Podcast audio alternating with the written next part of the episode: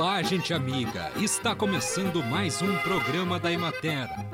Produzido pela Gerência de Comunicação da Emater do Rio Grande do Sul.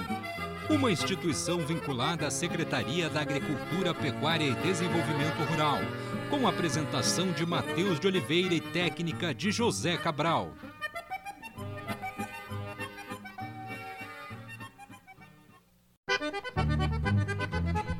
O câncer do colo do útero é uma doença de desenvolvimento lento e as formas iniciais podem não apresentar sinais ou sintomas. A forma tumoral tem como característica o sangramento durante as relações sexuais ou no período intermenstrual. Nos estágios avançados pode ocorrer dor pélvica, obstrução urinária ou sintomas intestinais. O exame Papa Nicolau, criado pelo patologista grego Jorge Papa Nicolau, ou citológico, é o método de rastreamento universal para a prevenção deste tipo de câncer. De acordo com o resultado do exame citológico, pode haver necessidade de biópsia da lesão, procedimento considerado padrão ouro para o diagnóstico do câncer.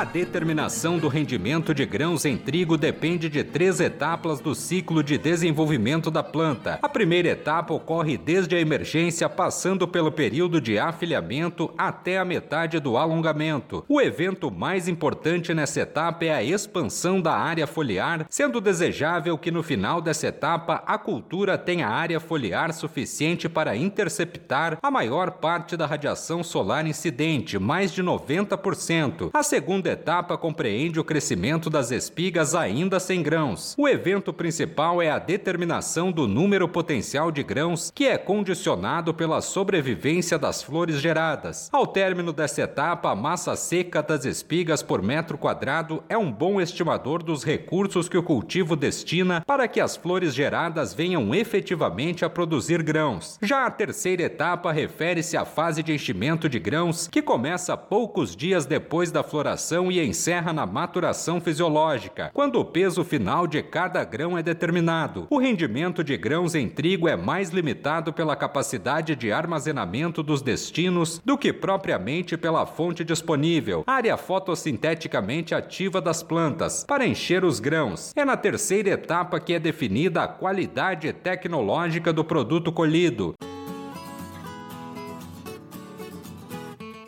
Acompanhe agora o panorama agropecuário. A colheita do milho para silagem evoluiu para 67% da área cultivada no Rio Grande do Sul. A produtividade alcançada é 53% inferior à estimada inicialmente, rendendo cerca de 20 toneladas por hectare de massa verde ensilada. O cultivo do milho com essa finalidade apresentou dois comportamentos distintos. As lavouras implantadas no início do período recomendado foram muito afetadas pela estiagem e houve perdas expressivas na quantidade e na qualidade do material ensilado. As lavouras implantadas a partir do final do mês de dezembro estão em estágios nos quais o retorno das chuvas permite o pleno desenvolvimento, floração e enchimento de grãos, mantendo o potencial produtivo. A colheita alcançou 36% dos cultivos. A produtividade estimada é de 7.800 quilos por hectare, com pequena redução em relação à expectativa inicial decorrente das condições de estiagem e do calor excessivo durante o ciclo da cultura. A operação de colheita deverá ser acelerada ainda mais nos próximos dias, pois aproxima-se rapidamente do fim do ciclo do cereal com 47% das lavouras em maturação. Conforme o levantamento semanal de preços realizado pela Emater no Rio Grande do Sul, o preço da saca de arroz teve elevação de 0,99% em relação à semana anterior, passando de R$ 75 para R$ 75,74 a saca.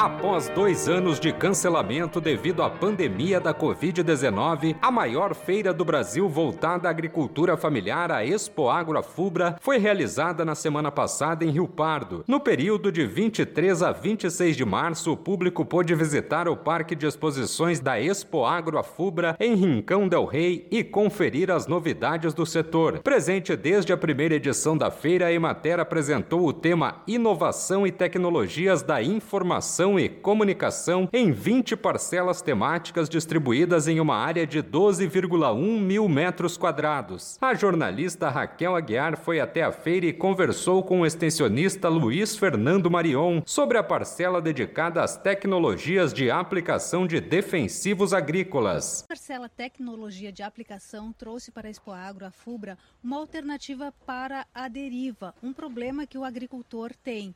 Marion, como é que a gente pode ajudar o produtor nesta questão? Nós estamos aqui com o propósito de mostrar aos agricultores uh, as melhores técnicas né, e os equipamentos mais adequados para que ele, tente evitar né, esse problema que tem sido tão recorrente no estado e causado tantos problemas. É, as derivas de, de, produtos hormonais eles interferem na olericultura, que na nossa região tem muitos produtores pequenos que praticam, né? e na fruticultura. Então, como esses produtos eles uh, atingem longas distâncias, nós precisamos ter uma técnica bastante eficiente para tentar evitar esse problema, né? Quais são os principais problemas? É, como ele é, os herbicidas hormonais, eles acabam des, desestabilizando o sistema fisiológico da, da planta, principalmente os pontos de crescimento, e desorganizam. E com o passar do tempo, ela vai perdendo capacidade de crescimento e capacidade de produção. E aí, às vezes, o produtor não se dá conta, quando vai ver, o pomar já não está produzindo, está com doenças, enfim, que o problema está, está instalado. Hoje, felizmente, o Estado já consegue, nos laboratórios, detectar pequenas quantidades já e, e identificar o problema. Né? Então, por isso a gente está fazendo cursos no estado todo para a inspeção das máquinas, os melhores equipamentos e as melhores práticas e técnicas para tentar evitar ao máximo esse problema que acaba envolvendo todos, né? desde o produtor até o consumidor. São com ações simples, né, que o produtor pode regular a máquina, fazer esse trabalho em casa com o apoio da Emater, né? são ações rotineiras, né, mas que tem que estar presente no dia a dia da propriedade, que é a inspeção da máquina, a substituição de algum componente desgastado, a limpeza, o uso correto na, na, nas condições climáticas, né, umidade relativa, temperatura, que podem sim ser observadas e basta o produtor estar treinado ou participar de uma capacitação que ele vai rememorizar isso vai conseguir aplicar na sua propriedade e minimizar os problemas. Né? Aqui vocês estão fazendo uma demonstração né, prática da questão. Pode falar um pouquinho para a gente como é que acontece essa demonstração? A demonstração nós temos um simulador de deriva, onde a gente usa determinados tipos de ponta de pulverização que produzem gotas de tamanho diferente e vazão diferente e tem um ventilador que simula a velocidade do vento. Então a gente consegue mostrar para o produtor se ele usar uma ponta inadequada ou uma vazão inadequada e tiver uma velocidade de vento X, ele pode ter um grande problema e às vezes está aplicando e nem perceber, né? Só vai perceber quando o vizinho lá vai detectar que teve um problema na sua plantação, né? suscetível. Além disso, o produtor pode economizar também com uma máquina bem regulada, né? é um dos, dos, dos, pilares, né? A economia, os produtos também têm um valor agregado bastante alto. Então a gente sempre tenta abordar por esses três aspectos: o fator econômico, que seria a economia do produto em si, o fator ambiental, que seja a contaminação do próprio meio ambiente, da cultura que está no limite da propriedade, e o fator social, né? Que momento que você tem uma contaminação ambiental de alguma espécie, algum fruto, algum produto comestível, também nós temos problemas de saúde. Né? Então, tudo isso faz parte da tecnologia ambiental, que é uma visão sistêmica, precisa ter um olhar uh, sobre todos esses aspectos. Mais alguma coisa, Marion, que tu acha importante a gente salientar?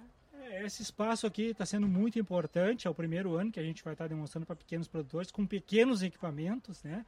E a gente, então, eh, hoje, o que nós temos de tecnologia embarcada nesses pequenos equipamentos é coisa impressionante. Para vocês terem uma ideia, conseguimos mapear toda a aplicação, mudar a vazão, mudar a pressão durante a aplicação simplesmente com o smartphone. Então, depois que nós temos essa tecnologia, o pequeno produtor pode também estar fazendo aplicação de excelente eficácia com um produto de 15 litros. Acompanhamos a entrevista da jornalista Raquel Aguiar com o extensionista Luiz Fernando Marion. E assim encerramos mais um programa da Emater Um bom dia a todos vocês e até amanhã neste mesmo horário.